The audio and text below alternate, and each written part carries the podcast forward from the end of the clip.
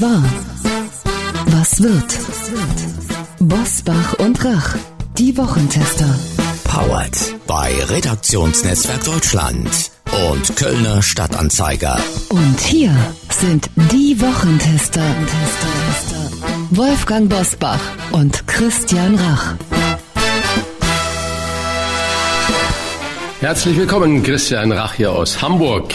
Und ein ebenso herzliches Hallo von Uli Jorges aus Mallorca. Heute vertrete ich wieder Wolfgang Bosbach. Und ich beginne mal mit einem Zitat.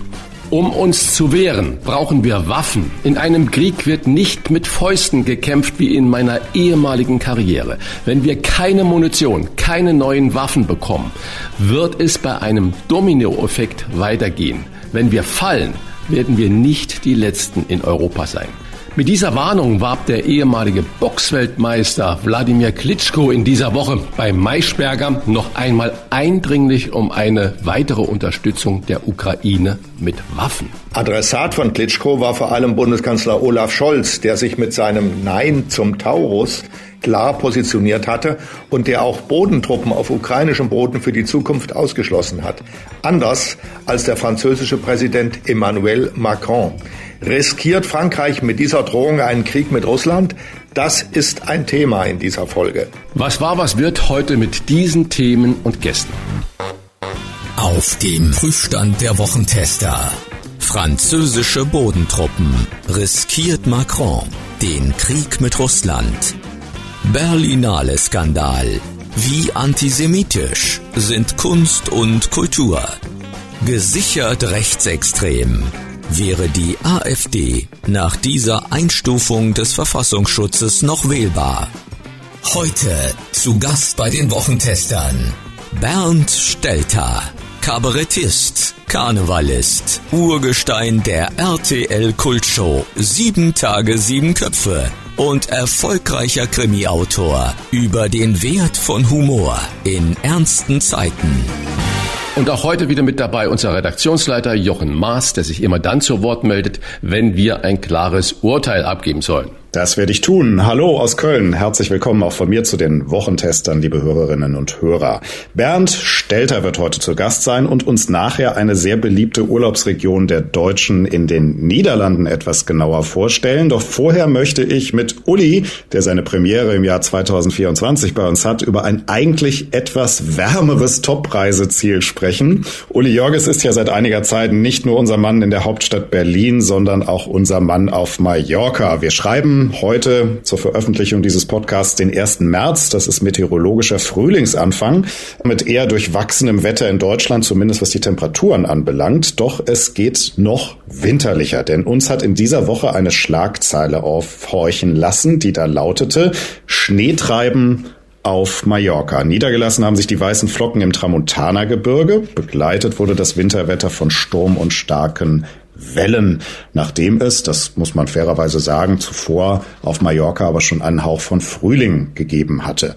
Lieber Uli, erstmal herzlich willkommen im neuen Jahr. Freut mich, und vielen Dank. Sehr gerne. Und gib doch allen, die Mallorca nur aus dem Sommerurlaub kennen und die immer nur an 30 Grad und mehr denken, mal ein Gefühl für den Winter auf Mallorca wie ungemütlich oder auch angenehm ist dieser Winter auf Mallorca. Ja, der Winter ist im Prinzip nicht schlecht auf Mallorca. Ich äh, habe am Heiligabend, am 24. Dezember im Meer gebadet, weil es ziemlich warm war, um die 20 Grad. Das war ein reines Vergnügen. Also der Winter war zu größten Teilen ein sehr angenehmer, warmer, frühlingshafter Winter. Auf den Feldern blühen jetzt schon überall die Blumen. Also es gibt total gelbe Blumenfelder. Die äh, Mandelblüte hat exakt am 1. Februar begonnen. Alle Bäume haben geblüht. Soweit die Vergangenheit. Als ich jetzt zurückgekommen bin, am Mittwoch mit dem Flugzeug, bin ausgestiegen auf dem Flughafen von Palma, da war es grau, es hat genieselt und es waren genau neun Grad. Das heißt, dieses Wetter, und das hält heute noch an, es hat ein wenig aufgehört zu nieseln, aber ansonsten ist es noch genauso wie bei meiner Ankunft. Dieses Wetter ist schrecklich.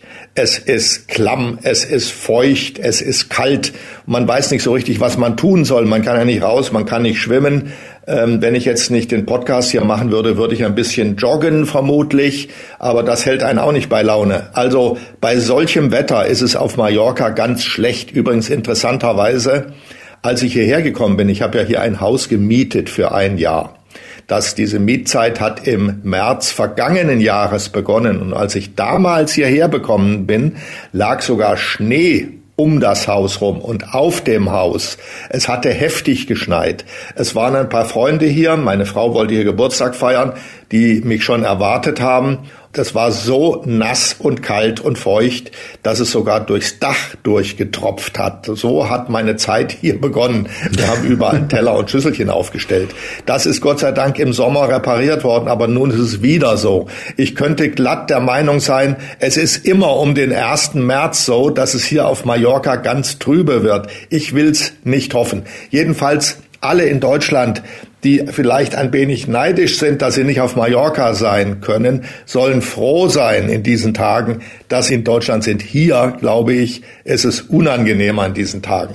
Soweit die reine Wahrheit aus Mallorca. Man muss dazu sagen, auf Mallorca haben bei weitem nicht alle Häuser eine Heizung, ne? Ja, mein gemietetes Haus hat eine Heizung. Das besteht aus zwei Teilgebäuden. In dem einen Haus funktioniert sie, in dem anderen funktioniert sie nicht. Und meine Frau kommt mit zwei Freundinnen an, um hier Geburtstag zu feiern. Die wird diesen zweiten großen Schlafraum nicht nutzen können. Da war ich heute Morgen wieder drin, um zu gucken, ob ich die Heizung nicht doch in Gang kriege. Es ist mir nicht gelungen. Und es ist so kalt da drin, dass man richtig erstarrt, wenn man da reingeht. Also wenn es feucht ist und kalt, das ist in der Kombination ganz schrecklich. Aber so, jetzt nochmal der seriöse Teil dazu. Dass es im Tramontana-Gebirge auch Schnee gibt, ist ja auch normal und auch richtig und wichtig so, ja. Ist ja auch eine Wetterschneise und es soll ja da auch regnen und auch ein bisschen Schnee geben. Ich glaube, wenn das nicht mehr da wäre, müsste man sich noch größere Sorgen machen, als wir uns ohnehin ja schon ums Klima Ja, aber es gab ja, äh, lieber Christian, es gab ja überall Schneetreiben. Der Schnee ist nur in dem Gebirge liegen geblieben, weil es da eben kälter war. Es hat aber überall Schneetreiben gegeben. Also es war nirgendwo witzig, sondern es war überall trübe, kalt und klamm. Ja, so viel zum schlechten Teil des Lebens. Bleiben Sie in Deutschland, da ist das Wetter schön. Das ist doch mal Wort ja. und ein guter Auftakt. Wir werden nachher mal im Gespräch mit Bernd Stelter versuchen herauszufinden, wie es denn so im Campingwagen im Winter in Seeland in den Niederlanden ist. Das ist äh, so eine zweite Heimat von Bernd Stelter geworden. Doch ähm, wir beginnen natürlich, wie Sie es gewohnt sind, von uns mit den Top-Themen der Woche und die hören Sie jetzt. Wie war die Woche? Wolfgang Bosbach und Christian Rach sind die Wochentester. Wochentester. Putin ist ein blutrünstiges Monster. Das sagte Julia Nawalny, die Witwe von Putins schärfstem Kritiker Alexei Nawalny, in dieser Woche vor dem Europaparlament. Und parallel dazu erwägt Frankreichs Präsident Emmanuel Macron den Einsatz von Bodentruppen in der Ukraine mit den Worten, es gibt heute keinen Konsens darüber. Aber in der Dynamik darf nichts ausgeschlossen werden. Uli, jetzt kommt meine Frage. Bundeskanzler Olaf Scholz lehnt Bodentruppen ebenso ab wie die Unterstützung der Ukraine mit den Taurus. Auch die NATO-Staaten haben sofort auf den Macronschen Vorschlag reagiert und abgewunken. Die Achse Deutschland-Frankreich ist damit so uneinig wie lange nicht mehr und Russland warnt bereits vor einer direkten militärischen Konfrontation mit der NATO. Riskiert Macron mit seinen lauten oder öffentlich gemachten Überlegungen über Bodentruppen einen Krieg mit Russland? Oder was ist das Kalkül da hinten dran? Ich fürchte sogar, dass er damit einen dritten Weltkrieg riskiert.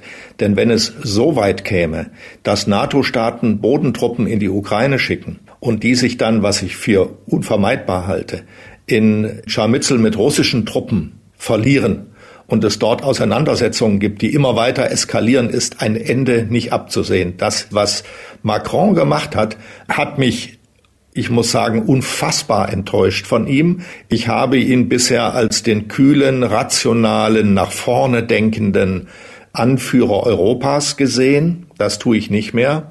Und ich entdecke jetzt in dieser Situation neue Sympathien Da hatte ich nicht viel von, aber ich entdecke neue für Olaf Scholz, denn ich halte seine Position in beiden Fragen für vollkommen richtig. Erstens, keine Bodentruppen in die Ukraine und zweitens, keine Taurus-Raketen. Ich habe da lange mit mir gerungen, was ich für richtig oder für falsch halte. Ich verstehe jetzt, was er meint, wenn er die Lieferung von Taurus-Raketen ablehnt. Das ist ein spezielles, schweres, bunkerbrechendes Geschoss, das gegen Kommandozentren des Feindes eingesetzt wird, also verbunkerte Kommandozentralen. Und in Russland ist es mitunter so, dass ähm, Kommandozentralen für konventionelle Truppen in einem Gebäudekomplex untergebracht sind mit Kommandozentralen für atomare Truppen. Und wenn man so weit kommt, dass mit einer solchen Rakete ein solches Zentrum getroffen wird, wo also auch die atomare Infrastruktur der russischen Armee berührt ist, dann gibt es kein Halten mehr.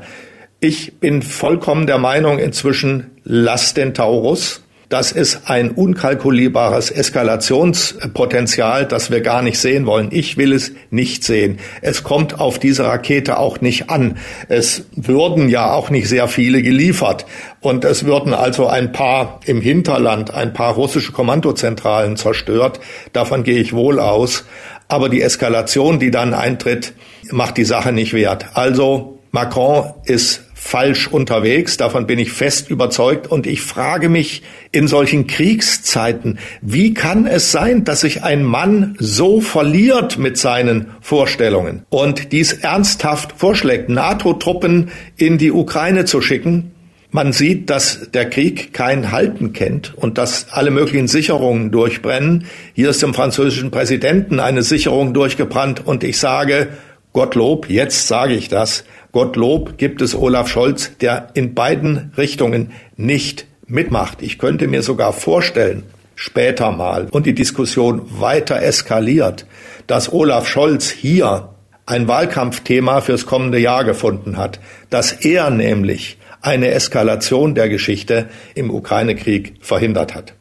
Mein lieber Christian, die Berlinale, das wichtigste deutsche Filmfestival, hat für einen Antisemitismus-Skandal gesorgt. Im Beisein von Kai Wegner, dem regierenden Bürgermeister Berlins, und der Kulturstaatsministerin Claudia Roth warfen auf der Bühne mehrere ausgezeichnete Künstler dem jüdischen Staat vor, einen Völkermord im Gazastreifen zu begehen, schwiegen aber zum Massaker der Hamas-Terroristen in Israel. Christian, die Moderation schwieg, das Publikum klatschte und die Offiziellen blieben sitzen. Wie antisemitisch sind Kunst und Kultur in Deutschland bzw. Berlin? Oder muss man sowas bei Kulturschaffenden tolerieren? Man muss es zumindest akzeptieren und ich äh, denke, dass die Verantwortlichen, die dann auch diese Filmemacher einladen oder die diesen Film mit äh, in die Berlinale Vorführung hineinbringen, die wissen genau, was sie tun.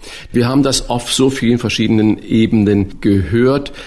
Das ist das eine. Das heißt, die Leute können von mir aus das sagen auf der Bühne. Das andere ist aber, dass der gesamte Saal klatscht und dass der gesamte Saal zustimmend nickt und dass keiner aufsteht und sagt, okay, das ist eure Meinung, das ist aber nicht das und das muss ich mir nicht anhören und dann konsequenterweise mal Haltung zeigt. Das vermisse ich, dass wenn man solche Leute einlädt, dass die das natürlich im Sinne des Wortes als Bühne benutzen, das weiß man vorher. Und was mich viel mehr aufregt, äh, sind die Kommentare von allen in Anführungsstriche wichtigen Menschen hinterher, die immer gleich ausfallen. Das muss Konsequenzen haben, untragbare Relativierung, Täter-Opfer-Umkehr, selbstgerecht und so weiter. Wir können das, das ist jedes Mal dasselbe. Und ich erinnere noch an die Dokumenta 22, als man die Juan Gruppa eingeladen hat und auch Taring Patti. Man wusste vorher, wie man sich da nimmt. Und was wurde gestritten? Und auch Claudia Roth wieder. Und das muss Konsequenzen haben und so weiter. Das ist immer unglaublich viel Blabla. Ich finde, die Künstler wenn man die einlädt, weiß ich, was da kommt, dann muss ich das akzeptieren. Aber als Publikum habe ich natürlich auch das Recht zu reagieren. Das geht ja dann noch weiter. Die äh, Ruan Gruppa wurde dann in Hamburg an die berühmte Hochschule für bildende Künste, die ja eine ganz renommierte Hochschule in Deutschland oder in Europa weit ist, eingeladen und zwei Professoren davon. Was war genau das gleiche wieder Antisemitismusdiskussionen und mit Entsetzen Aktionen dort äh, stattgefunden und dieselben Kommentare, das muss Konsequenzen haben, der Hochschulleiter muss zurücktreten, bla bla bla.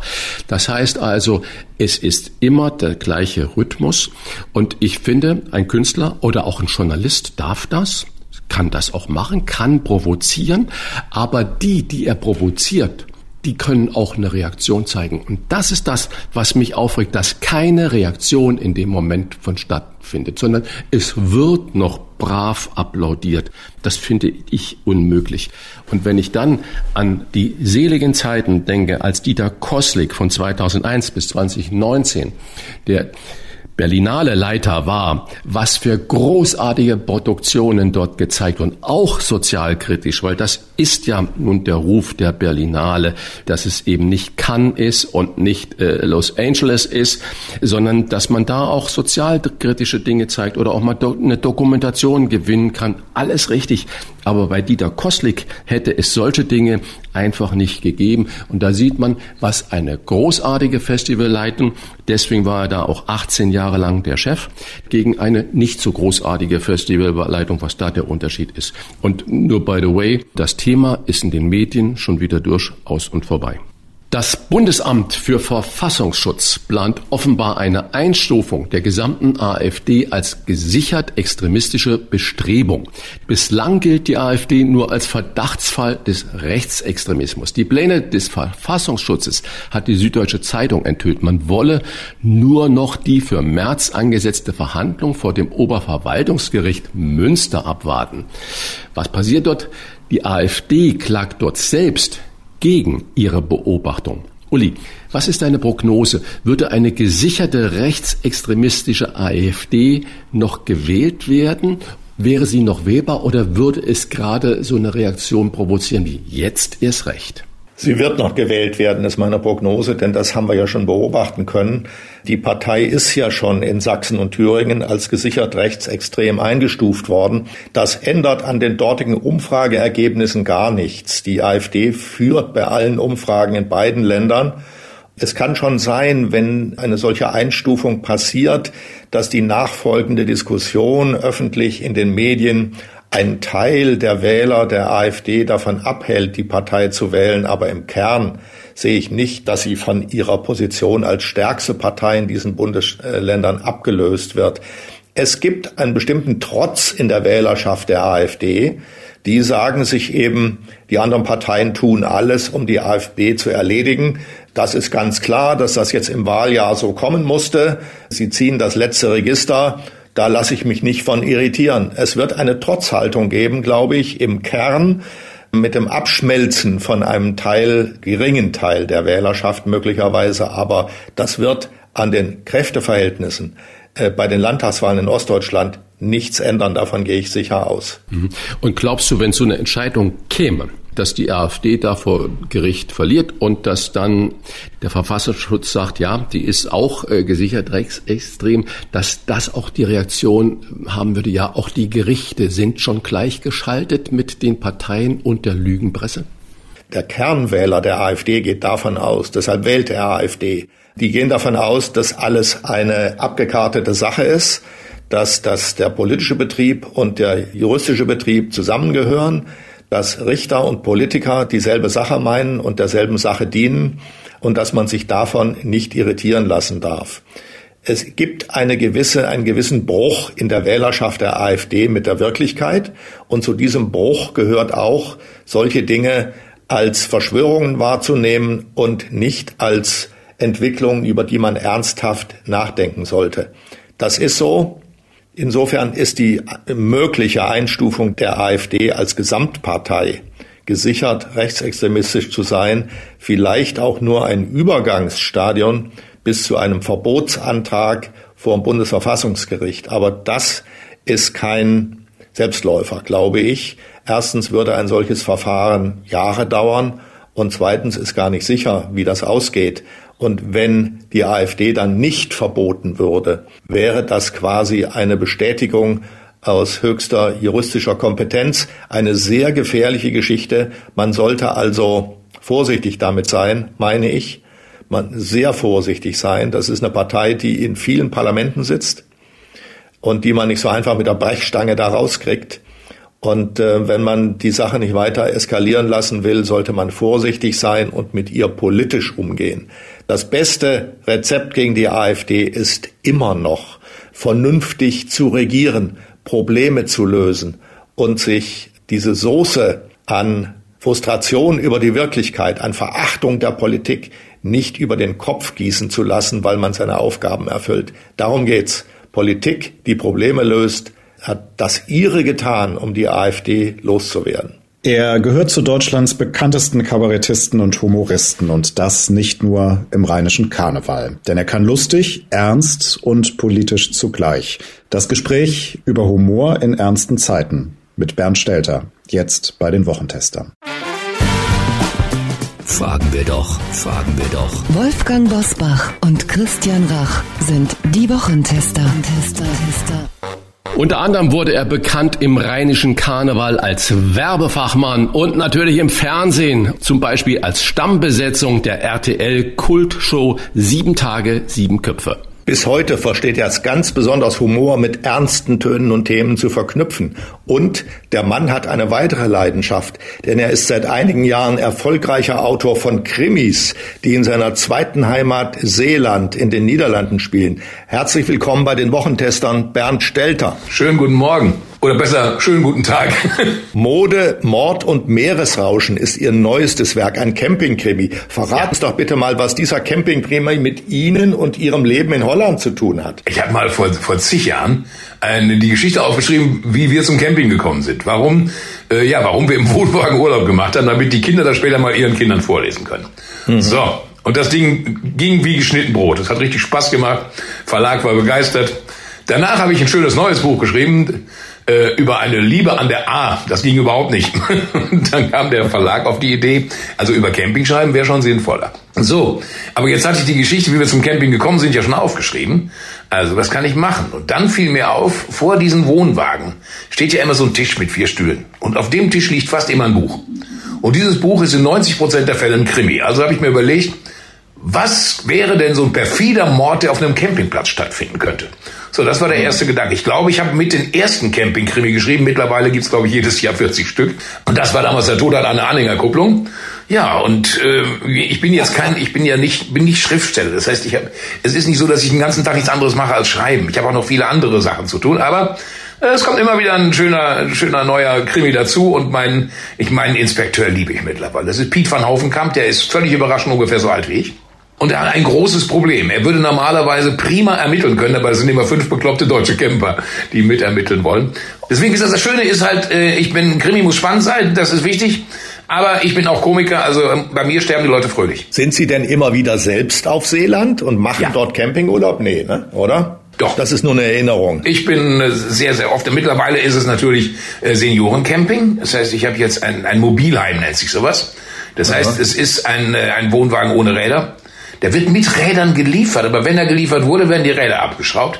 Und der große Vorteil dieser, dieses Pavillons, dieses Mobilheims ist, man hat die Toilette im Haus und nicht irgendwo auf dem Campingplatz. Das ist ein großer Vorteil. Aber da bin ich weiterhin regelmäßig. Herr Stelter, Uli Jörges ist gerade hm, auf Mallorca. Wir denken alle sofort natürlich an Sonne, blauen Himmel, äh, Mondfelder und Mandelblüten. Und nee, was hat er? Nieselregen und Schnee so. und es ist kalt und äh, so, dass wir neun Grad. Ich persönlich war nie Camper, ich war immer Zelter, aber irgendwo in der Natur fand ich ganz großartig mit Donnerbalken und so weiter. Äh, erzählen Sie doch mal im Winter Seeland campen. Ist das nicht genauso, wie ich das gerade mit ein bisschen Schauern über das Domizil von Uli Jörges geschrieben habe? Macht Campen im Winter Spaß? Also ich bin immer, ich bin immer im Winter da. Meist so eine, eine knappe Woche vor Weihnachten, weil äh, es gibt in Fähre einen, einen Charles Dickens Weihnachtsmarkt, der ist wirklich so ein Traum. Ja, da muss man hin. Und dann nach Weihnachten, so über Silvester, äh, das neue Jahr da anfangen. Wenn man, ja gut, da hat man dann gesehen, wie sie ihr Feuerwerk in die Luft geballert haben, aber man muss da zur Ruhe kommen. Ich glaube, wenn man so dick eingepackt am Strand längs läuft Und es gibt für mich auch keinen schöneren Anblick als Raureif auf Sandstrand. Also äh, ich bin so, so gerne da. Und ich glaube, ich kann selten irgendwo so schön runterkommen wie da. Wenn Sie aus diesem Mobile Home raustreten, mhm. ist es da nicht matschig unter den Füßen? Irgendwie Wasser? Ja, fragen Sie mal Herrn Jörg, wie es auf Mallorca aussieht. Oder? Nein, es ist ja so. Es ist ja so, dass äh, der, der Golfstrom der äh, haut ja genau in, auf der Halbinsel Walcheren gegen äh, den osteuropäische Festland. Ganz genau, ganz genau trifft er ähm, in Sautelande aufs Festland, und zwar links neben der Pommesbude, da ungefähr. So, dementsprechend haben wir natürlich in Walcheren in Seeland die meisten Sonnenstunden, die, die es in den Niederlanden überhaupt gibt. Also das ist landschaftlich schon sehr schön. Wettertechnisch schön, dann haben wir extrem wenige Berge. Das heißt, die paar Deiche, die wir haben, die kriege ich erklommen und äh, ja, kann alles mit kann alles mit dem Fahrrad erreichen und es ist schon schön. Ich bin aber andererseits auch ein Mensch, der gerne auch mal was von der Welt sieht. So ist es nicht. Ne? Aber zwischendurch mein Rückzugsarsenal Holland ist schon toll. Wie häufig sind Sie denn da? Ja, im Sommer. Im Sommer bin ich meist so drei, vier Wochen da. Über Ostern ein bisschen, Herbst ein bisschen, Winter ein bisschen. Also ich komme so auf sechs, sieben Wochen komme ich bestimmt. Und wie muss man sich das vorstellen? So ein Campingmobil, ob mit Reifen oder ohne Reifen. Und dann gibt es Bratpfannen und Kochtöpfe und dann wird gekocht wie zu Hause. Oder wo entspannt man denn? Sie haben gerade gesagt, es gibt nichts Entspannenderes als den Raureif am Strand zu sehen. Gibt es denn aber auch gastronomische Empfehlungen, wo Sie sagen, Menschenskinder, als Camper dort und dorthin zu gehen, das ist das Glück auf Erden Nummer zwei. Also die Zeiten, die es früher mal gab, wo es immer hieß, äh, alles, was der, was der Niederländer aus einer Fritteuse ziehen kann, ist großartig. Dementsprechend bitte keinen Salat essen, weil Salat kann man nicht in der Fritteuse zubereiten. Das ist zum Glück vorbei. Es gibt großartige gastronomische Betriebe in den Niederlanden. Ich habe also einige Restaurants, wo man fantastisch essen kann. Und ich finde, das widerspricht sich ja auch nicht, dass man, dass man in einem, in einem Campingurlaub macht und trotzdem gut essen geht. Also das, ähm, für manche Leute sagen mir, die Häuser sind doch so dicht beieinander. Ja, Entschuldigung, wenn ich im Hotel sitze, da sitzen die Leute direkt neben mir. Also insofern, das ist, ich habe schon meine eigene Terrasse und da sitze ich und eben halt, wenn ich ein Buch schreibe, dann ist es so, dass ich dann nach dem Frühstück mich auf mein, auf mein Fahrrad setze oder den Fiets, wie man in Holland sagt, und dann fahre ich durch die Gegend, dann fahre ich die Ecken ab, die ich beschreiben will. Und nachmittags setze ich mich auf meine Terrasse, so Wetter mitspielt. Und dann sitze ich da mit meiner Tasse Kaffee und schreibe. Und abends äh, tausche ich den Kaffee gegen ein Glas Wein aus. Wie ist denn der Standardablauf eines solchen Stelter-Krimis? Liegt da eine Leiche im Mobile Home oder im Zelt, wird gefunden und dann geht das Rätselraten los. Wer hat dem ein Messer an den Rücken gestoßen? Ja, es geht stark in die ja. Richtung. Also es, der, mein größtes Problem ist ja immer, äh, die Camper müssen dabei sein. Also irgendwie müssen wir die Camper mit reinkriegen. Jetzt bin ich Komiker. Ja.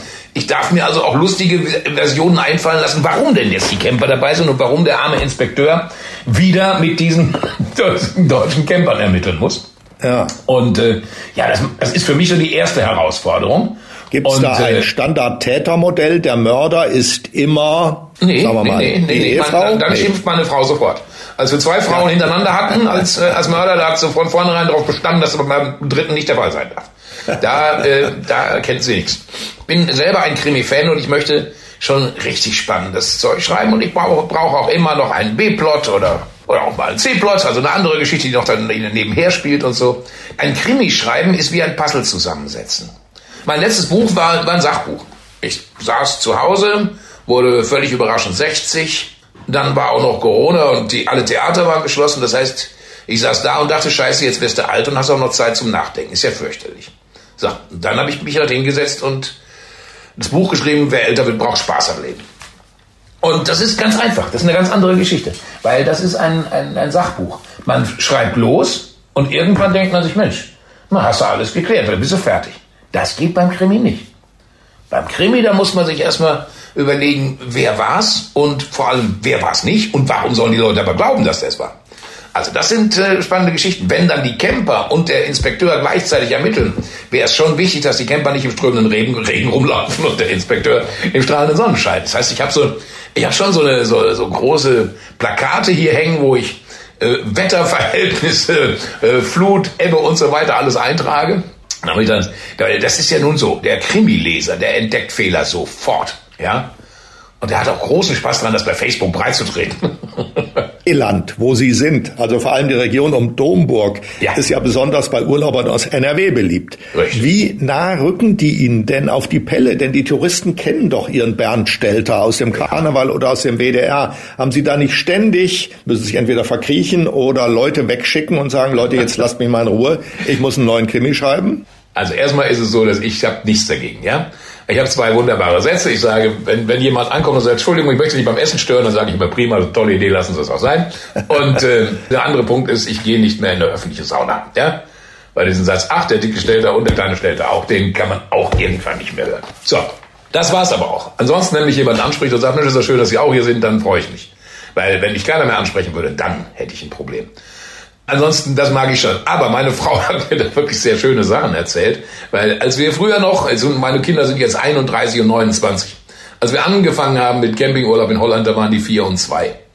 Und die, wir sind zu dem Ort gekommen, weil wir mit einem Zirkel Kreise äh, um Bonn geschlagen haben und geguckt haben, wo ist denn der nächste Ort an der Nordsee? Weil wenn man der nächste Ort, den man erreicht am Meer, das ist die kürzeste Dauer, äh, Benjamin Blümchen Kassetten zu hören. Und das war eben genau Seeland. Also man ist dann 300 Kilometer bin ich am Meer. Und das geht in Norddeutschland oder sowas würde das nicht gehen. So sind wir an diesen Ort gekommen. Und ähm, wo war ich denn jetzt stehen geblieben? Was wollte ich Ihnen denn jetzt erzählen? Und Sie wollten uns erzählen, wie Sie Benjamin Blümchen aushalten. Das ist doch die, die, die Nein, Moment, das muss ich erst- der Elefant immer. Törö sagt, oder? Törö kommt. Törö. Meine Frau hat mir damals gesagt, als die Kinder waren, klein waren, eins hinten auf dem Fahrrad und eins mit so einem Anhänger Ja. hinten am Fahrrad mit selber, mit selber mittreten. Ich vorne weg und meine Frau hinten dahinter, um zu gucken, dass die Familie auch zusammen bleibt. Und meine Frau sagt immer, wenn wir vorbeifahren, das ist ein Grund, ein Bild für die Götter, weil wenn ich vorbeifahre, sagen die Leute nichts. Und sobald ich vorbei bin, dann drehen sie sich um, gucken, rennen mit dem Kopf gegen Laternenpfähle oder was auch immer. Also das heißt, ich selber sehe es oft gar nicht, dass man mich erkannt hat. Die Leute, die hinter mir hergehen, die schon. Finde ich aber lustig. So, Benjamin Blümchen. Das ist ja, das ist ja schrecklich. Ich werde jetzt demnächst Opa und ich muss damit fertig werden, dass wir einen neuen Sprecher für Benjamin Blümchen haben. Ich weiß nicht, ob ich das schaffe. Törö. Ich kenne das auch alles von meinen Töchtern. Und Törö ist mir unauslöschlich in Erinnerung geblieben. Es war schlimm. Ich habe Ja. mal eine Kassette aus dem Auto geworfen. Es war nicht mehr aushalten. Dann der Glöckner von Notre Dame. Der Glöckner von Notre Dame, gesprochen von Klaus-Jürgen Wusso. Dass du immer denkst, du guckst Schwarzwaldklinik, wenn du im, im Auto sitzt. Das fürchterlich. Aber wurde überlebt, hat alles geklappt. Beide Kinder groß. Wunderbar. Und jetzt kommen Enkel, herrlich. Wir haben ja schon übers Essen auf Seeland und in Holland überhaupt gesprochen. Haben Sie denn spezielle gastronomische Empfehlungen oder Ja. auch also ein bestimmtes Lokal auf Seeland? Ja, also dann zwei, drei, so. wo man hingehen sollte? Ja, dann machen wir das mal ganz einfach. Sagen wir mal, in der normalen kleinen Gastronomie, wo man so schön essen kann, ja? Da würde ich Ihnen empfehlen, das Mossel und Meer in Ostkapelle. Es ist ein sehr, sehr schönes äh, Fischrestaurant, wo die haben zehn verschiedene Muschelgerichte. Das gibt's nun mal nicht überall und das gefällt mir sehr gut. Dann haben wir in Wohlfahrtsdijk das Meliefste. Das ist das beste Restaurant, das ich kenne, aber natürlich auch, liegt auch preislich natürlich ein bisschen höher. Hat ein oder zwei Michelin-Sterne mittlerweile.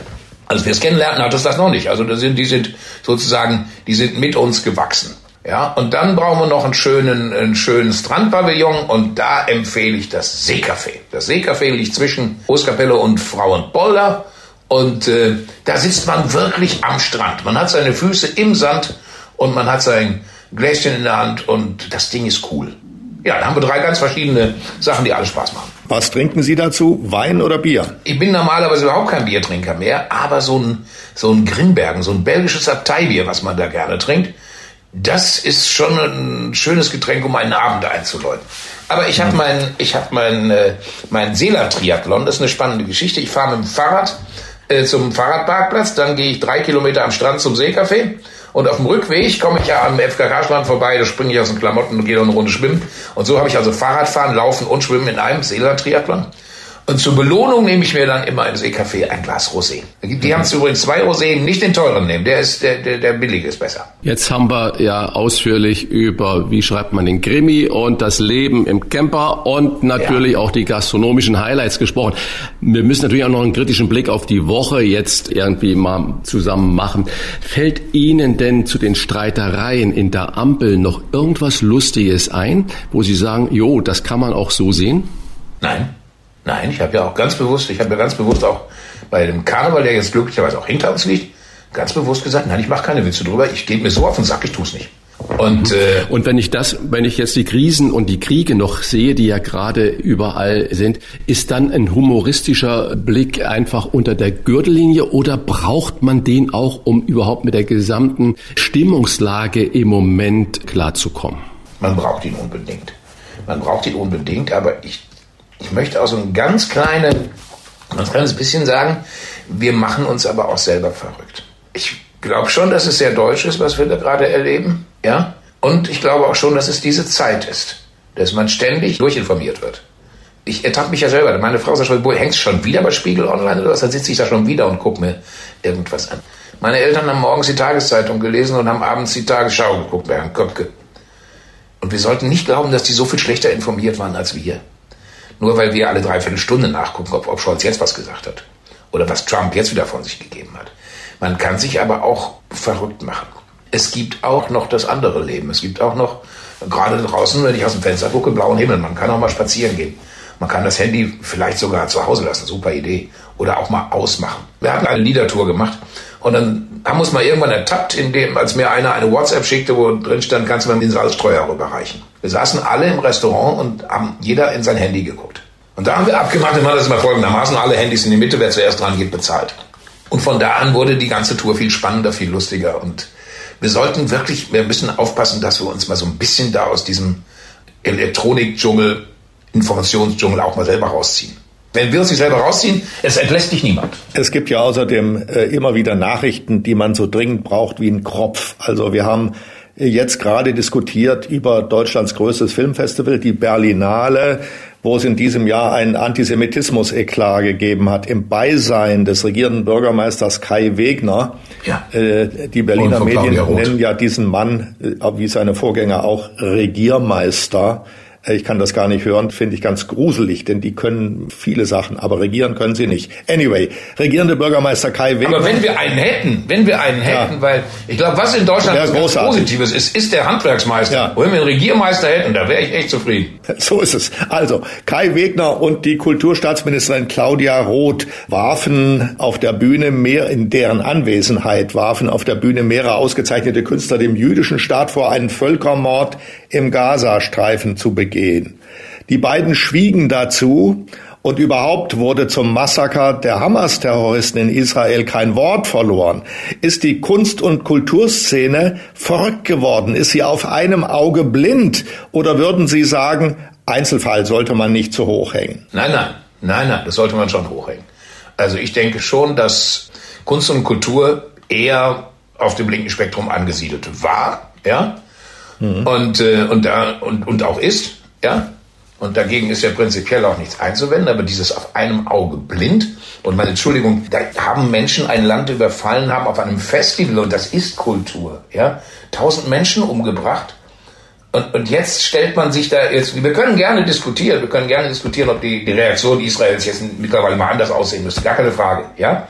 Aber sich da hinstellen und das leugnen, das ist natürlich, das ist natürlich nicht nur auf einem Auge blind, das ist blind, das ist äh, politisch fürchterlich. Woher kommt das?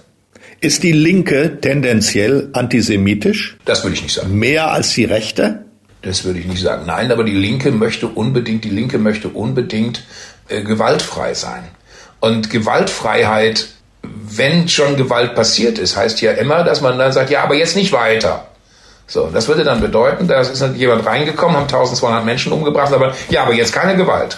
So, das geht aber nicht. Das ist natürlich, die gleichen Gedanken haben wir bei der Ukraine, wo Herr Stegner gestern im Fernsehen wieder gesagt hat, ja, wir müssen doch mal aufhören, da immer mit, mit Waffen zu liefern und so weiter. Nein, nein, da ist ein Aggressor und wir dürfen auch nie vergessen, wer der Aggressor ist und dieser Aggressor darf diesen Krieg nicht gewinnen. Ist es das, was Sie dann in einem Interview, das Sie während der Karnevalszeit dem Radiosender WDR 4 gegeben haben und das symbolisch beschreibt, wie nah in dieser Zeit Ernst und lustig beieinander liegen. Sie haben dort erzählt, wie eine Frau nach einer Veranstaltung auf Sie zukam und Ihnen vermittelt hat, wie wichtig der lustige Abend doch für Sie war. Beschreiben Sie doch bitte mal diese Situation und was Sie damit meinen für unsere Hörerinnen und Hörer. Wir haben das jetzt in dieser politischen Situation. Wir hatten das auch, als wir die Corona-Krise hatten. Ja, dass Menschen zu Hause sitzen, aus dieser Negativsuppe überhaupt nicht mehr rauskommen, gar nicht mehr. Ja, wir wissen alle, was das bedeuten kann. Das kann zu Depressionen, allem Möglichen führen. Und äh, und wenn du es dann hinkriegst, mal zwischendurch zu lachen, das ist sehr entscheidend. Ja, und äh, wissen Sie, wie oft ein Kind am Tag lacht? 450 Mal. Ein erwachsener Mensch lacht im Durchschnitt am Tag 15 Mal. Und wenn wir sagen im Durchschnitt, dann gibt es halt viele, die lachen überhaupt nicht. So. Und dann sehe ich es wirklich als meine Aufgabe an, die Leute auch mal äh, auch mal rauszuholen und mal zum Lachen zu bringen. Und Sie haben eben gesagt, dass ich das, dass ich die komische Seite eben gerne mit dem mit dem Ernsten verbinde. Ich habe auch jetzt, ich habe mein neues Kabarettprogramm heißt Reg dich nicht auf, gibt nur Falten. Und auch da habe ich natürlich wieder die ernsten Momente, wo sich manche Leute fragen, äh, wie, wieso kann ich denn nicht lachen? Der Mann ist doch Komiker. Ja, aber nicht zwei Stunden. Zwischendurch gibt's auch mal was anderes. Ich finde aber, dass man die, dass diese, diese Sachen, dass man sich auch mal hinsetzt und einfach laut loslacht. Ja, das ist großartig. Und wenn dann Menschen kommen und sich dafür bei mir bedanken, dass ich ihnen das ermöglicht habe, dann bin ich stolz. Nun haben ja nicht immer alle Menschen einen Humoristen in der Nähe, der sie zum Lachen bringt. Was tun die denn? Haben Sie einen Tipp? Was tun die, wenn sie im Alltag wieder mal eine bessere Stimmung gewinnen wollen. Wie, wie kann man sich selber in Stimmung bringen, ohne Alkohol? ich habe im, ja. in diesem Buch was älter werden, habe ich gesagt, wir brauchen fünf Ls. Hm. Erste L ist Laufen. Beweg dich. Sei unterwegs. Um sich in bessere Stimmung zu bringen, ist spazieren gehen. Frische Luft, blauer Himmel schon mal sehr, sehr wichtig. Das zweite ist Lernen. Nicht bei altem stehen bleiben, weitergehen. Bücher lesen. Und bei Büchern, da gibt's einige wirklich schöne Sachen, wo man auch immer wieder Spaß haben kann. Ich habe jetzt gerade auch diesen, diesen herrlichen Krimi gehabt mit den, äh, den Donnerstags Mordclub. Das sind vier alte Herrschaften, die in einem, in einem mega, die in einem mega Altenheim in Mittelengland ermittelt ist, zum Brüllen komisch teilweise. Das dritte L ist äh, lieben. Kümmer dich um deine Freunde, kümmer dich um deine Verwandten. Und man kann auch mal seinen Kontakteordner durchwühlen. Wer war da drin? Gibt es einen, den ich verloren habe? Hätte man mit dem nicht noch mal ein Glas Wein trinken können? Ruf den an. Der ruft nicht an, ruf du an. Oh, vierte L ist Lachen, haben wir gerade drüber gesprochen. Ohne Unbill, ohne Lachen ist die Unbill des Älterwerdens schlecht zu ertragen. Das fünfte L ist Loslassen. Man muss auch mal loslassen. Man muss auch mal den Fernseher ausschalten können. Man muss auch das Handy mal weglegen können. Und man braucht nicht mehr alles. Ja, und wenn wir diese Sachen so ein bisschen beherzigen, dann kommt das schon hin. Dann kriegt man das auch ohne, aber andererseits eine schöne Eintrittskarte fürs Theater kaufen und äh, Kabarettisten oder äh, Komiker angucken, kann auch nicht schaden. Wir müssen auch unsere Kulturszene oben halten. Wenn ich jetzt Gut, einige dieser Els herausnehme und äh, mal von der Bühne oder von dem Alltagsleben nochmal den Bogen zur Politik schlage, entdecken mhm. Sie jemanden von in der Politik, von dem Sie sagen, der oder die hat Humor, wenn auch vielleicht nur auf den zweiten Blick. Ja, nun, nun sitzt ja Wolfgang Bosbach heute mal nicht an meiner Seite der Leitung, aber das ist natürlich einer, das ist natürlich einer, der das Ganze hat, ja. Und aber das, der ist ja schon Rentner jetzt. Der ist auch. Und in der aktuellen Politik? Grübel, grübel und studier wird schwierig, ne? Also, nee, für so spontan, spontan fällt mir nicht viel ein. Hat Humor in der Politik nichts zu suchen? Oder Doch, natürlich. Humor hat im Leben was zu suchen. Leben ohne Humor ist, ist nicht wünschenswert. Und Politik muss zum Leben gehören. Das gehört dazu. Also Humor ist schon wichtig. Ach, ich glaube, die haben, die haben natürlich auch Humor. Das ist, ich will, will ich auch gar nicht, gar nicht verneinen. Ich glaube eher in dieser heutigen Situation denkt jeder, er darf ja keinen Witz machen. Komm, ich mach, ich bringe jetzt das ganz gemeine Argument. Wolfgang Laschet steht da und sagt, weil das Mikrofon zu niedrig eingestellt war, macht er einen Witz und sagt, habt ihr den und den erwartet oder es war zu hoch und habt ihr, habt ihr gedacht, ich wäre 1,80 oder irgend sowas. Daraufhin lacht er. So, daraufhin macht einer ein Foto. Ich behaupte, ein Mensch, der nicht lacht den ganzen Tag über nicht, der hat ein echtes Problem. Und wenn gerade was fürchterliches passiert ist, dann ist es trotz allem nicht verboten, auch mal zwei Sekunden zu lachen.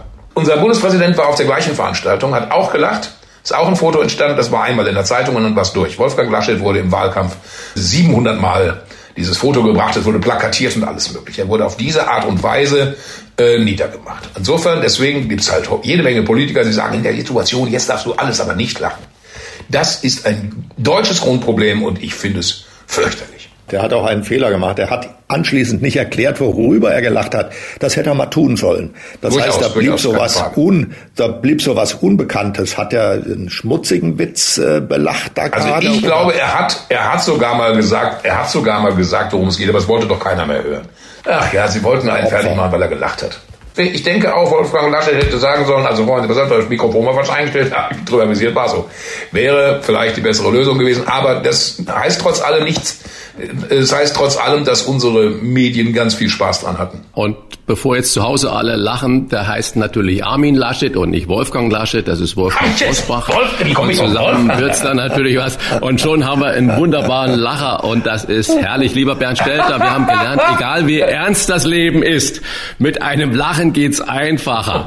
Und äh, so beenden wir nun unser Gespräch. Ja, wir ja. empfehlen an dieser Stelle einen spannenden und unterhaltsamen Krimi mit Piet van Hovenkamp Kamp, Inspekteur der Police von Mittelburg. Mode, Mord und Meeresrauschen ist ganz frisch erschienen vom Spiegel Bestseller-Autor Bernd Stelter. Vielen Dank für das Gespräch. Ich Bernd Bärchen. Ich glaube, so, so hat doch die Gabi Köster sie bei sieben Tage, sieben Köpfe immer genannt. Richtig. Vielen herzlichen Dank für das Gespräch. Es hat ja. uns Spaß danke, gemacht. Danke. Alles Gute. Ja. Ciao. Danke. Ciao.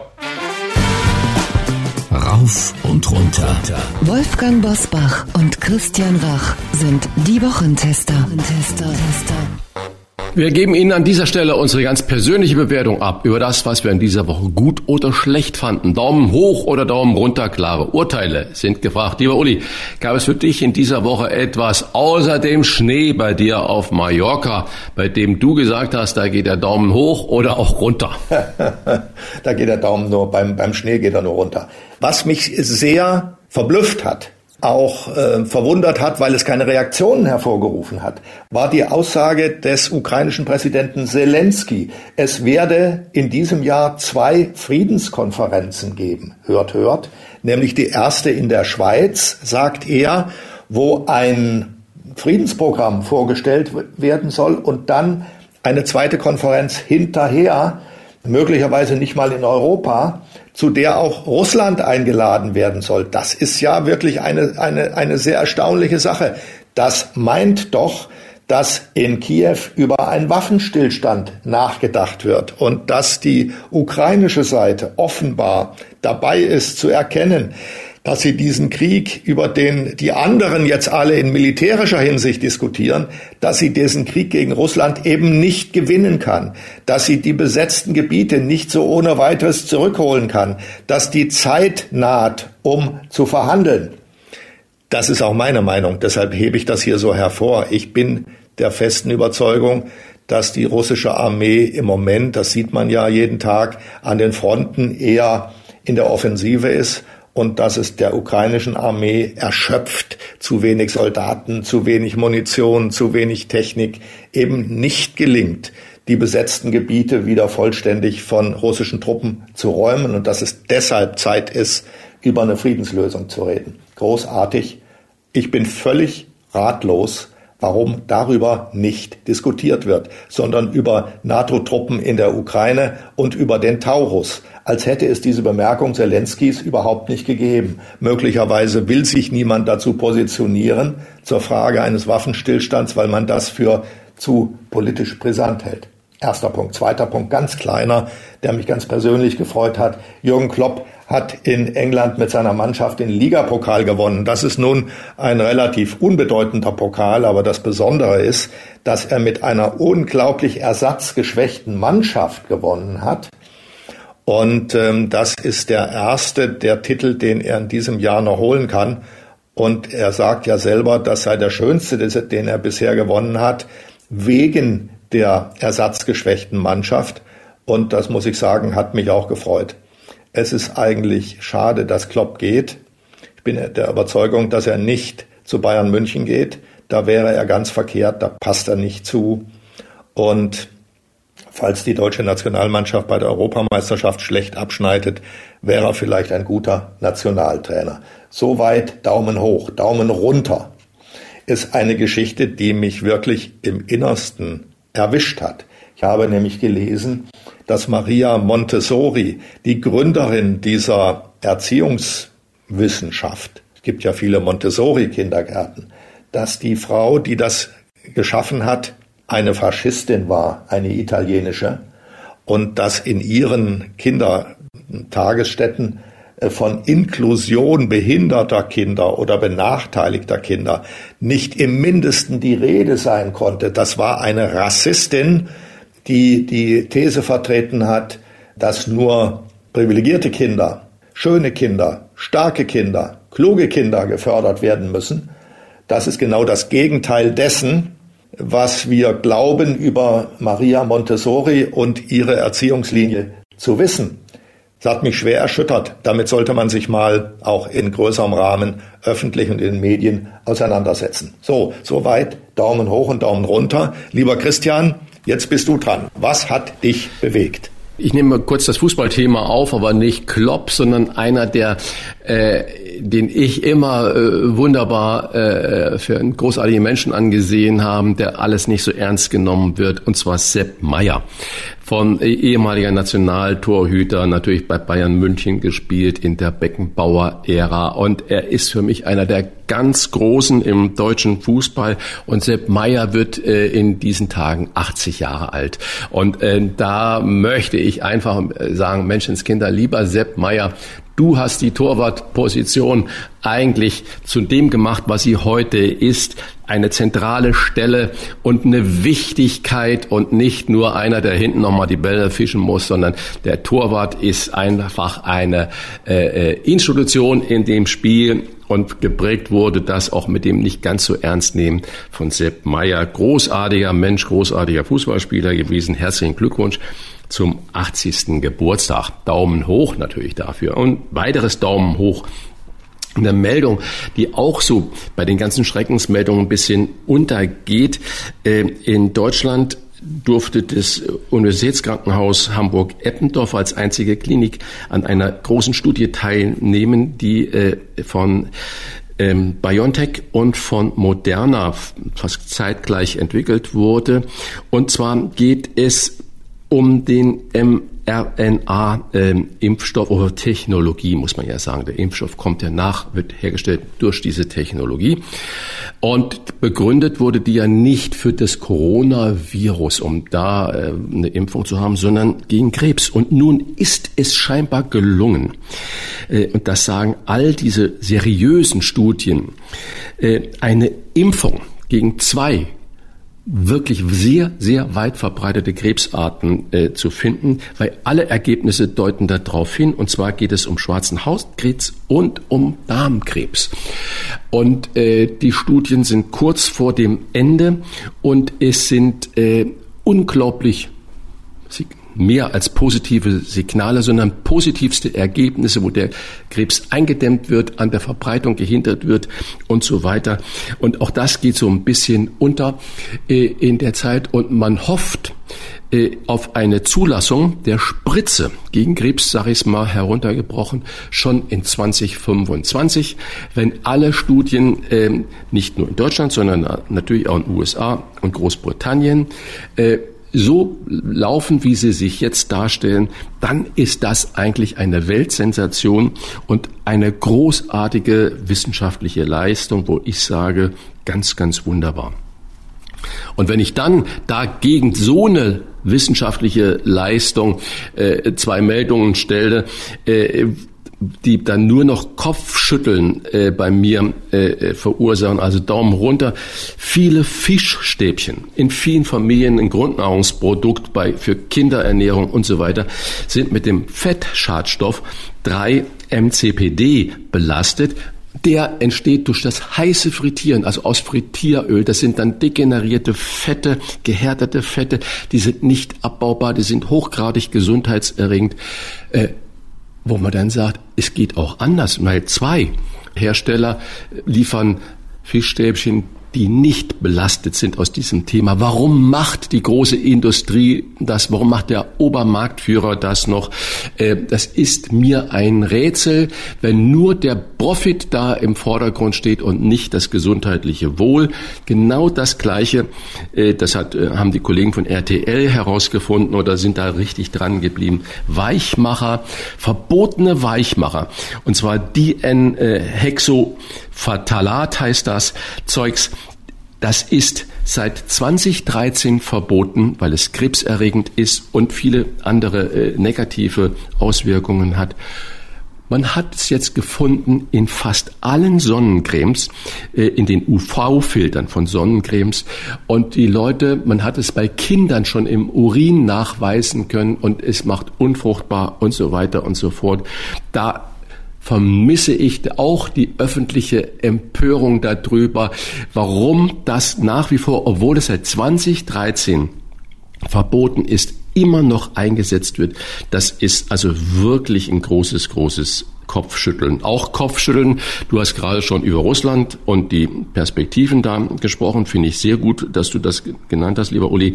Dann aber parallel dazu eine Meldung. Brennelemente äh, Fertigungsanlage in Lingen, die heißt äh, Framatome, will diese Fabrik erweitern.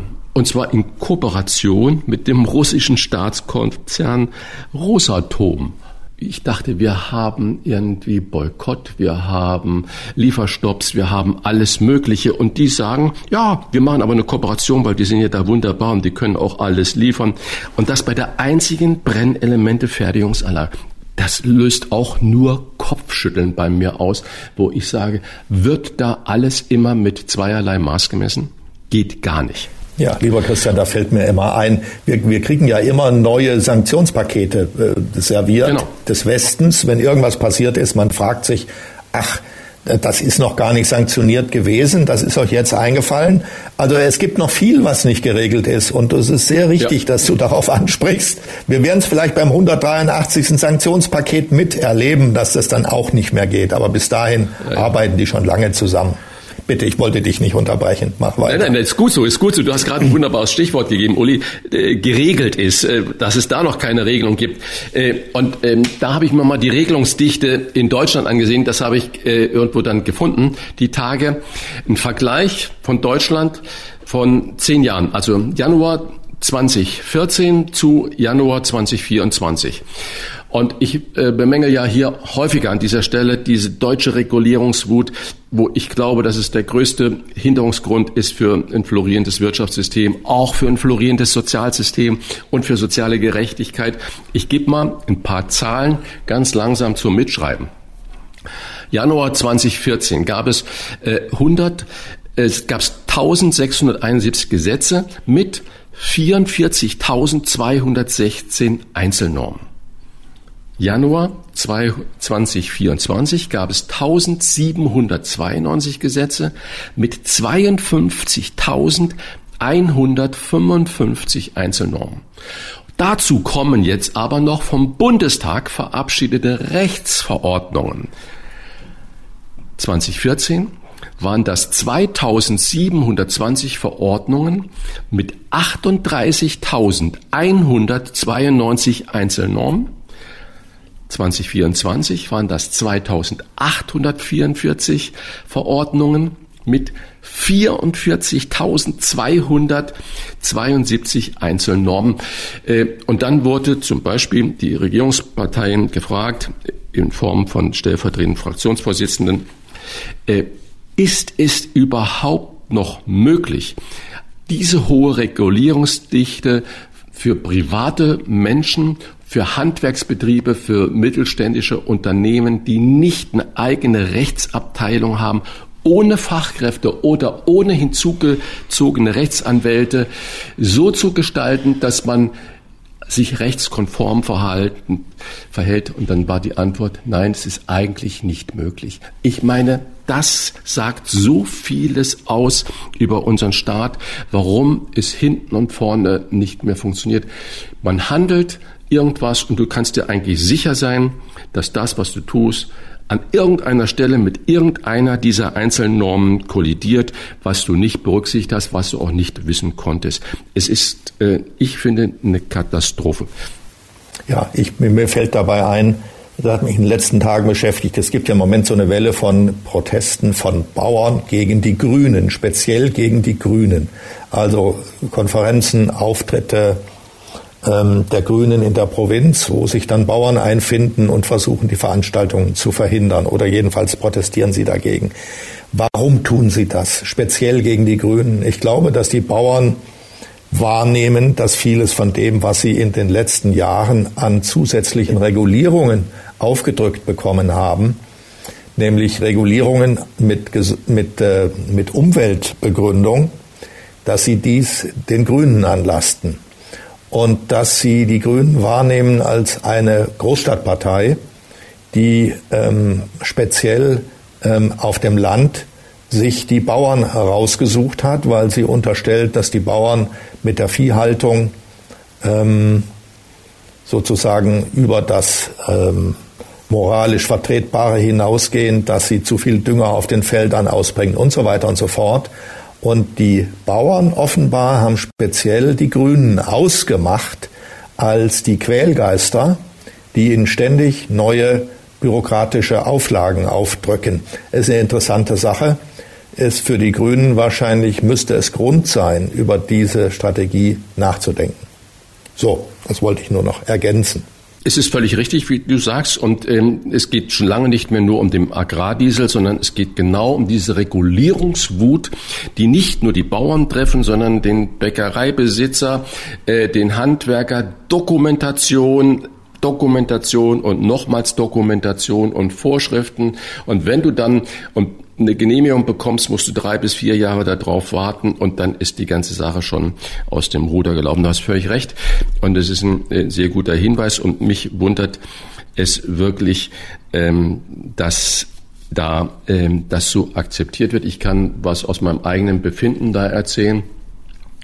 Äh, die Gründung meiner wirtschaftlichen Aktivität war das alte Tafelhaus. Das lag an einer großen Kreuzung auf einer äh, ähm, Parkplatzähnlichen Situation. Es war früher ein Straßenbahnwendehaus. Da habe ich dann äh, mein Restaurant bauen dürfen durfte auch zweimal dort ein Haus drauf bauen und der Grund und Boden gehörte immer der Stadt. Das wurde, das über äh, 20 Jahre, fast 30 Jahre wurde an dem Ort Gastronomie betrieben mit vielen, vielen Arbeitsplätzen, mit vielen, vielen Steuern, mit vielen, vielen Einnahmen, die alle versteuert wurden.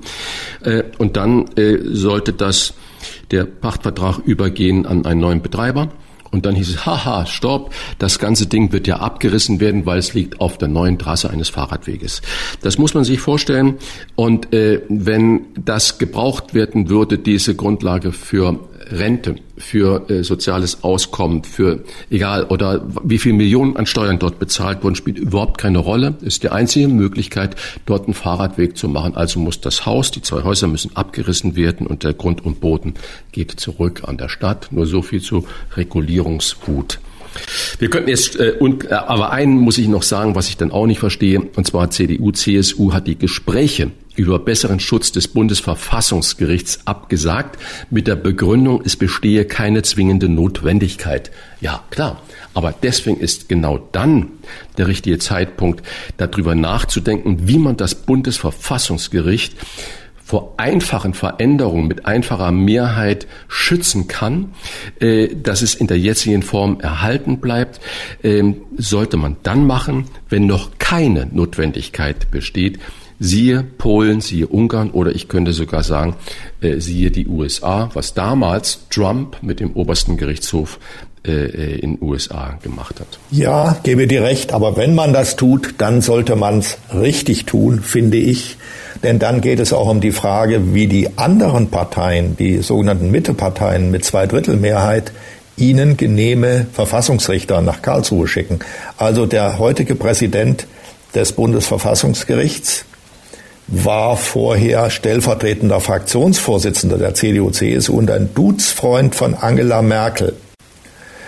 Ich finde, dass in Karlsruhe auf den Richterstühlen Staatsrechtler sitzen sollten, Staatsrechtslehrer, erfahrene Juristen, aber keine Helferlein aus der Politik, ähm, der äh, von Angela Merkel ausgesuchte und dann von einer Zweidrittelmehrheit hingeschickte Präsident, Herr Habert, hat sich später dann auch richtig klischeehaft be bewährt, indem er während der Corona-Krise ähm, die Politik der Bundesregierung passieren ließ, ohne sie ähm, ohne der, der Kanzlerin Uli, in den Arm da zu fallen. Da bin ich völlig deiner Meinung. Also da gehört auch Peter ich bin, Müller ich dazu, bin dafür, ehemaliger ich stimme dir zu. Christian, ich stimme dir zu. Erstens. Zweitens, Wenn man es tut, ähm, ein entsprechendes Gesetz zu erlassen, das eine Zweidrittelmehrheit für die wesentlichen Entscheidungen am Verfassungsgericht vorsieht, dann sollte man da auch reinschreiben, dass Richter aus dem politischen Apparat oder aus ähm, politiknahen Bereichen erst nach einer Abklingzeit, sagen wir von drei Jahren, oder aber sogar gar nicht berufen werden dürfen. So, kann, genau, bin ich völlig deiner Ergänzung. Meinung, aber wir beide sind Laien da drin. Aber genau in diese Richtung muss das natürlich gehen. Aber dass man jetzt absagt, es besteht noch keine zwingende Notwendigkeit, das ist schwach von CDU, CSU. Vermutlich äh, steckt auch das dahinter, was du gerade geschildert hast. Ja. Danke für eure klaren Standpunkte. Auch wenn wir jetzt am Ende in der großen Politik gelandet sind, kenne ich ja unsere Hörerinnen und Hörer und die rätseln die ganze Zeit, wer sind denn jetzt die beiden guten Fischstäbchen, die bei Stiftung Warentest im Test gut abgeschnitten haben. Und das können wir an der Stelle gerne mal verraten. Das sind die Fischstäbchen von Froster und von Alnatura. Die beiden haben es mit den Ganz genau. Fettschadstoffen genau. gut im Griff. Das bedeutet Filterwechsel bei Captain Iglo und bei vielen anderen. Ich bin sicher, nach diesen Testergebnissen ist da was möglich. Was wird? Was wird? Wolfgang Bosbach und Christian Rach sind die Wochentester. Tester. Uli, ich fand es ganz erfrischend, heute mal zum Beispiel mit Bernd Stelter auch über Alltägliches gesprochen zu haben, zum Beispiel Campingurlaub oder dass du erzählt hast, wie es im Schnee auf Mallorca sich anführt. Und deswegen möchte ich mit was Alltäglichem einfach mal noch weitermachen in dieser Rubrik, was wird.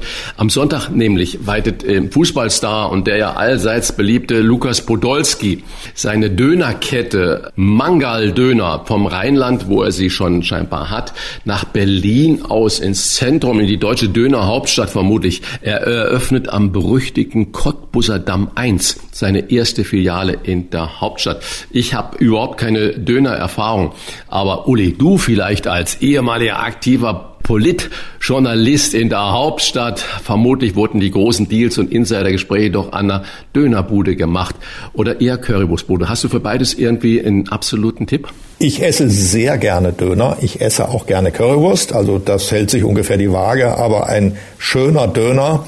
Ich nehme immer mit Kalbfleisch, ein Kalbfleischdöner mit allen möglichen Salaten drauf und Soßen. Den, Döner macht den, schöner, oder den, wie? Den liebe ich sehr und ich kaufe den da, wo ich in der Nähe wohne, nämlich am Rosenthaler Platz in der Mitte Berlins. Da ist ein türkischer Laden, der alles mögliche andere auch noch macht und sehr frequentiert wird und da hole ich mir häufig einen Döner und nehme ihn mit nach Hause. Und im Sommer sitze ich manchmal auch da und esse manchmal übrigens auch, damit wir nicht nur über Döner reden, ich esse auch Köfte. Köfte sind ähm, gegrillte Hackfleischwürstchen, nach türkischer Art gegrillt mit einer schönen scharfen Soße und einem Salat dazu großartig.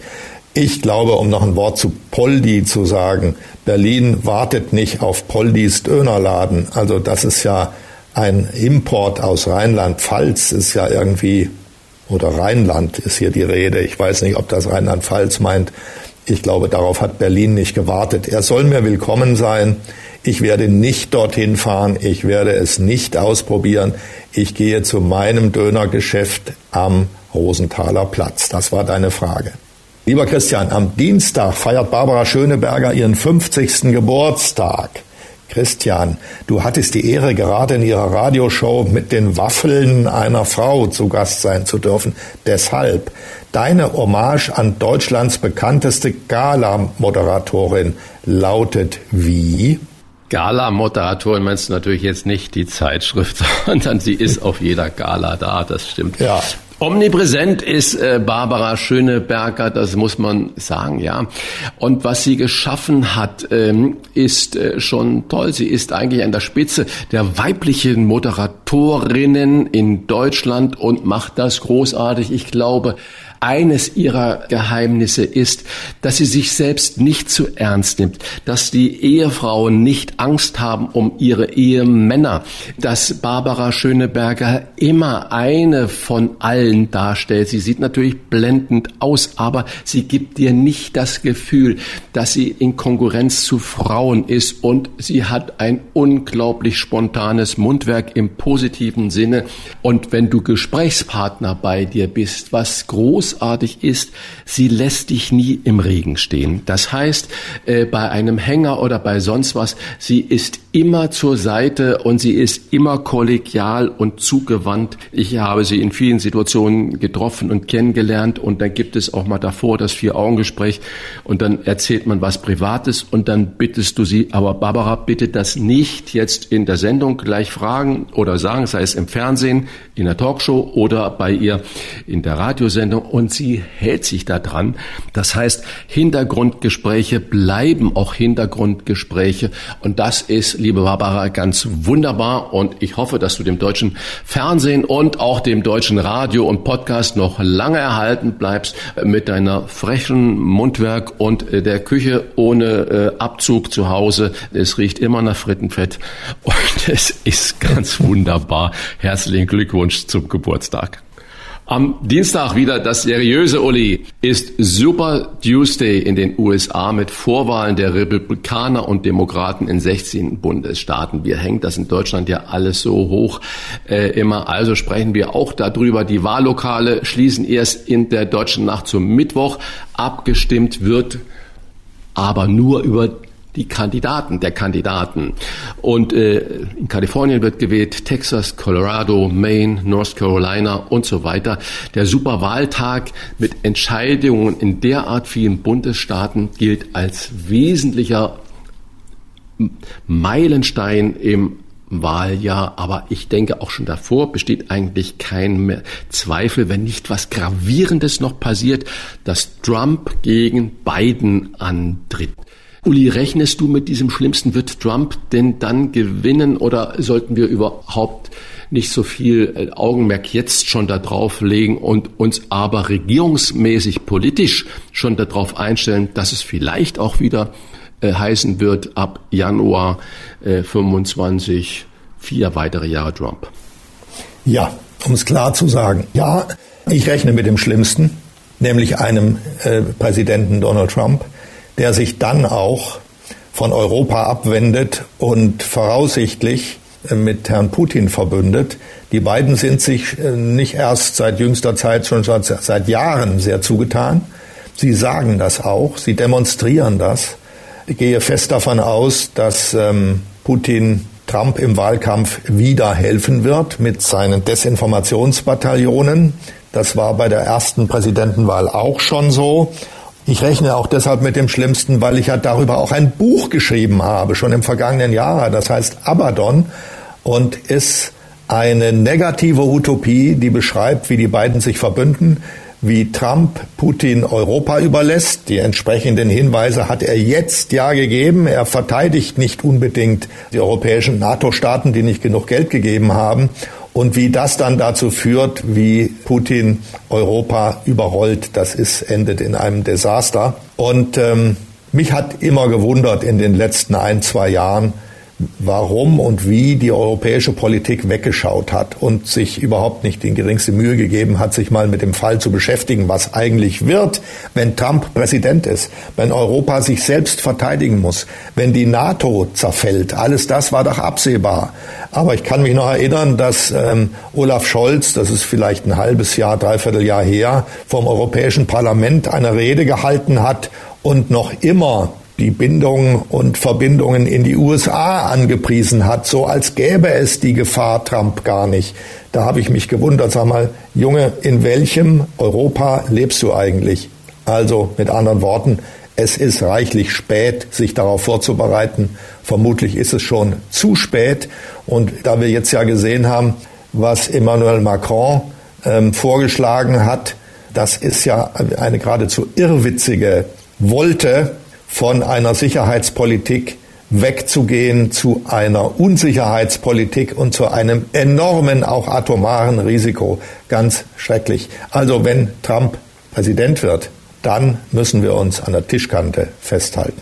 So, Christian, am Mittwoch ist Equal Pay Day. Der internationale Aktionstag für die Entgeltgleichheit zwischen Männern und Frauen wurde erstmals 2008 auf Initiative der Business and Professional Women Germany in Deutschland begangen. Entstanden ist der Tag für gleiche Bezahlung in den USA. Der Equal Pay Day markiert den Tag, bis zu dem Frauen rechnerisch umsonst arbeiten, wenn man die Verdienstlücke zwischen den Geschlechtern in jährlicher Arbeitszeit umrechnet. Christian, in den Medien haben wir mit Marion Horn bei Bild, Jennifer Wilton und Dagmar Rosenfeld bei der Welt oder Melanie Ammann beim Spiegel mittlerweile viele Frauen in Chefpositionen. In der Küche dominieren gefühlt immer noch die Männer, ich sage Gottlob, während die Frauen das Essen zum Tisch bringen. Ist das wirklich noch so? Und wenn ja, wie kann man das in der Gastronomie ändern? Ja, ich weiß nicht, ob es äh, immer noch so ist. Es gibt vermutlich äh, im Service genauso viele Männer wie auch äh, Frauen. Die Bezahlung ist, glaube ich, auch sehr schon Equal Pay äh, mäßig. Ich kenne keinen Betrieb, der die Frauen geringer bezahlt für die gleiche Tätigkeit wie die Männer. Es wird nach Qualifikation bezahlt und das ist auch absolut gut so. Wenn du jetzt darauf ansprichst, wer eine Küche leitet, ob das Mann oder Frau ist. Es ist natürlich, da hast du recht, nach wie vor prozentual sind mehr Männer in diesen Küchenchefpositionen, als es mehr Küchenchefinnen gibt. Wie man das ändern kann, Arbeitszeiten sind schon in modernen gastronomischen Betrieben auch familientauglich gemacht. Und äh, wir regen uns natürlich darüber auf, dass die Bezahlung, dass der, was der Gast bezahlen muss, dass es überteuert zu sein scheint. Das sind immer viele Leserzuschriften in den Zeitungen. Nein, das ist überhaupt nicht überteuert. Es geht natürlich darum, auch in der Gastronomie familienfreundliche Arbeitsbedingungen herzustellen. Und das kann nicht sein, äh, dass man dafür dann nicht bereit ist, für seinen Schnitzel oder seinen Döner vernünftiges Geld zu zahlen. In dem Moment, wo man die Bezahlung angeglichen hat und Arbeitszeiten angeglichen hat, kann auch für Frauen, die dann vielleicht gemeinsam mit ihrem Partner, Partnerin, wie auch immer, ein Kinderwunsch verspüren, so ein Job trotzdem attraktiv bleiben.